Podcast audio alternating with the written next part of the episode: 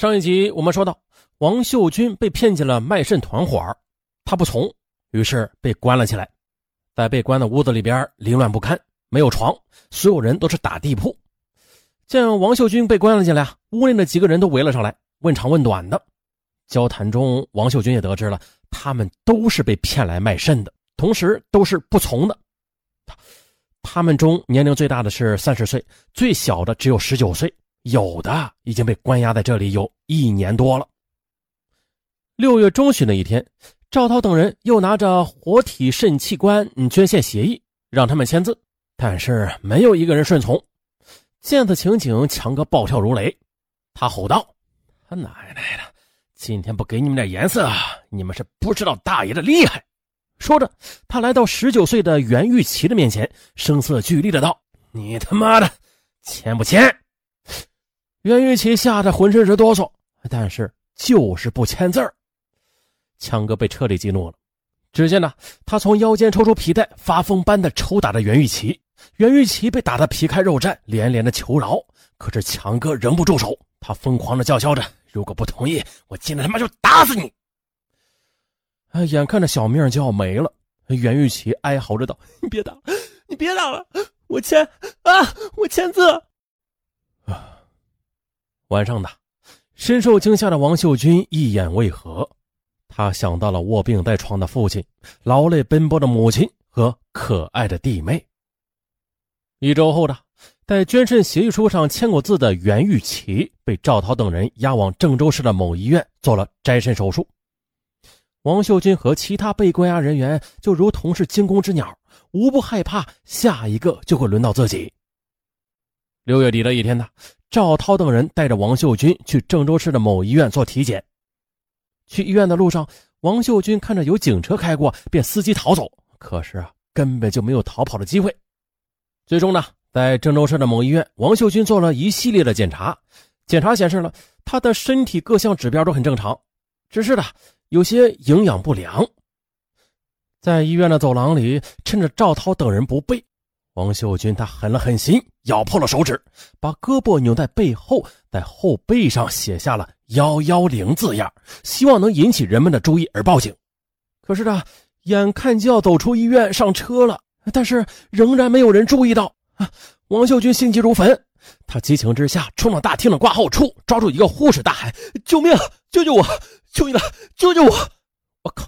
突如其来的一幕让赵涛慌了神儿他跑过去啊，拽住王秀军，连声的对护士道歉：“哎，对对不起啊，哎，我弟弟有精神病。”嗯，你们未等护士明白过来呢，啊，赵涛就带着王秀军迅速的离去了。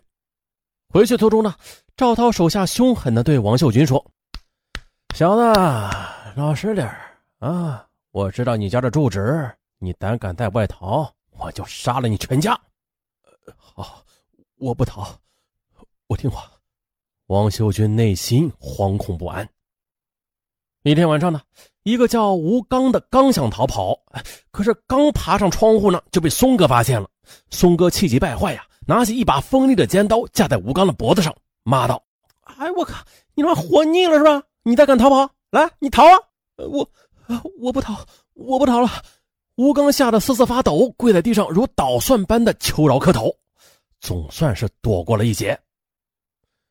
为了怕出意外啊，每晚赵涛都会安排一些人和王秀军等人同住，看管着他们。可是尽管这样啊，王秀军并没有放弃逃跑的念头。唯一可乘之机就是跳窗，因为呢，房门已经被人从外边给上锁了。这天夜里，王秀军找着机会了。趁着看管他们的军哥熟睡之后，便蹑手蹑脚的来到窗边，试图跳窗逃跑。可谁知他刚刚打开窗户呢，报警器便响了起来。原来，自从上次吴刚逃跑未成，赵涛等人又在窗户上安装报警装置，这吧，报警声瞬间的惊醒了熟睡中的军哥和赵涛等人。军哥一个机灵爬起来，一把拽下正在往窗子上爬的王秀军。这时，赵涛等人也跑到楼上了，几个人把王秀军压到楼下，捆绑起来。随后，军哥又拿起一根竹签，朝着王秀军的指甲里扎去。一下我让你跑，两下我就让你跑，犹如电击般的，王秀军疼的是生不如死啊！他哭求道：“我以后再也不敢了，你饶了我吧，我以后再也不敢了，你饶了我。可是呢，正在气头上的军哥，他哪里听得进去啊？一直疯狂的往他指甲里深处刺去，直到王秀军疼得晕死过去。不知过了多久的，王秀军被用冷水给浇醒了。赵涛对他软硬兼施道：“兄弟，委屈你了啊！你呢，还是答应吧。那样的话，你父亲也有救了，不是？”王秀军双目怒睁，他恨不得把赵涛千刀万剐。可是，眼下的处境又令他无能为力。这种非人般的折磨让王秀军觉得生不如死。他曾经啊，真的想一死了之。可是，自己死了，解脱了，那卧病在床的父亲、柔弱无助的母亲和弟弟妹妹，他们该怎么办呀？与其这样死去，那还不如答应签字呢。就这样的，第二天，王秀军主动找到了赵涛。在捐肾协议书上签了字之后呢，赵涛带着王秀军来到郑州市中心医院，给他做了肾移植方配型检查，随后又为他联系受体。很快，王秀军与一位六十多岁的尿毒症患者配型成功了，对方是位退休干部，家住河南洛阳，三个儿子都是事业有成。自从老人患病之后啊，孩子们决定了，无论花多少钱，也要医治老人的病。可是，却一直找不到合适的肾源。可是，当得知王秀军的肾和父亲的肾相匹配时，他们很激动。刘涛提出啊，需要十五万元的补偿。老人的三个儿子很快的就把钱给凑齐了，交给了赵涛。最后，在赵涛的运作下，双方又达成了亲属活体肾移植协议。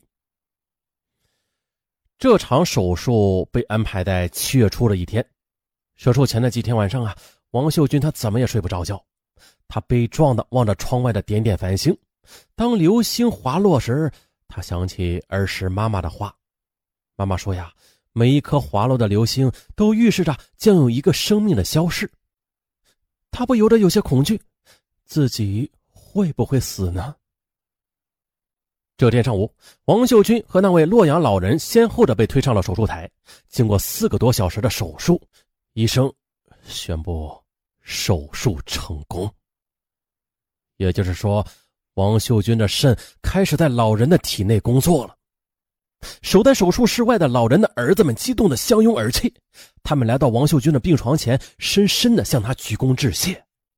王秀军眼泪滚滚而下呀，有谁能够理解他的痛苦啊？半个月后的，王秀军出院了，赵涛也没有食言。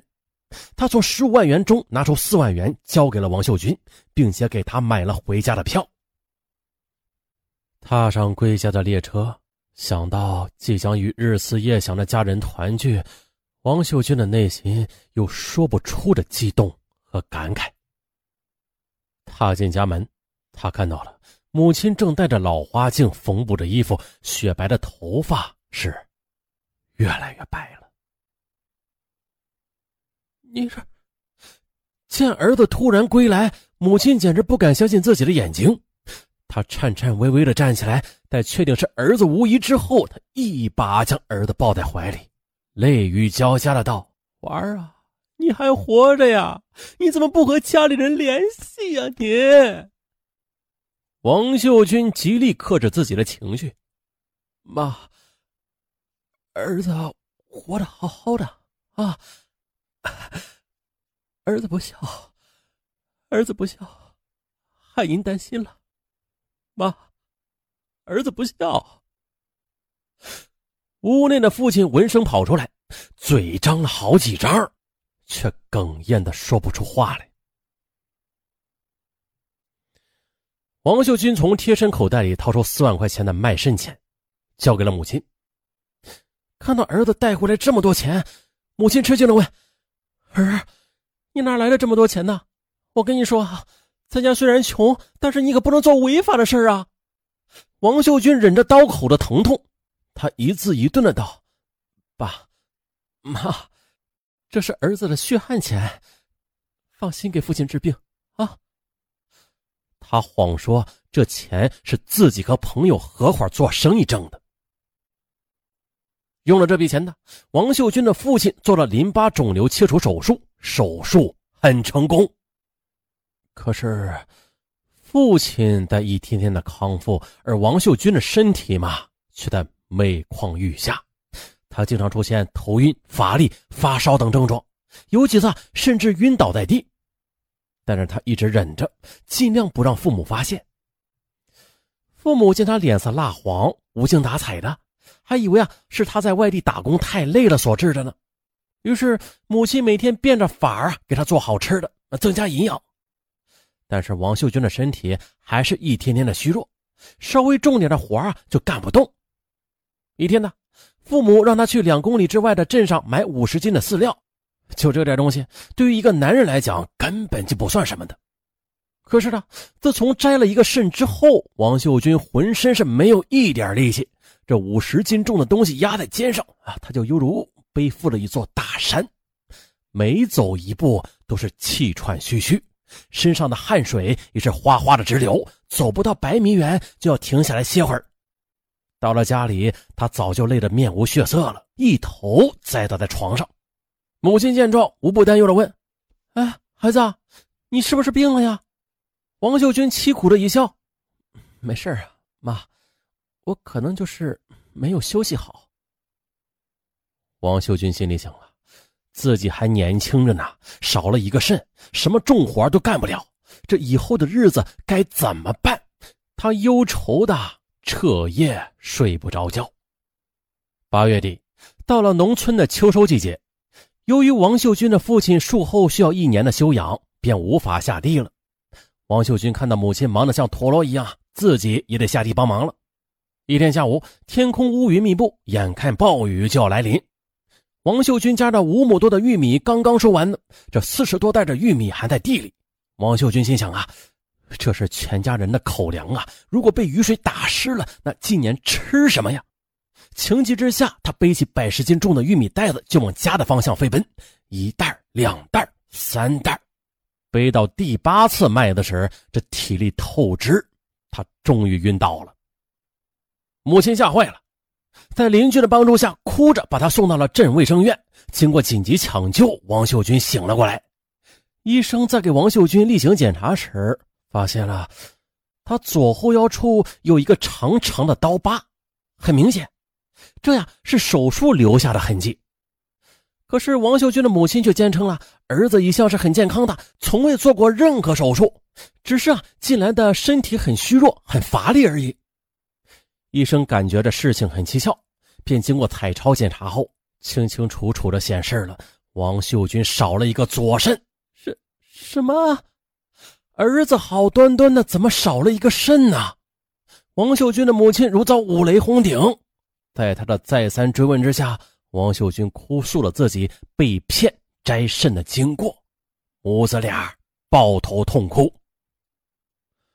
父亲这边的。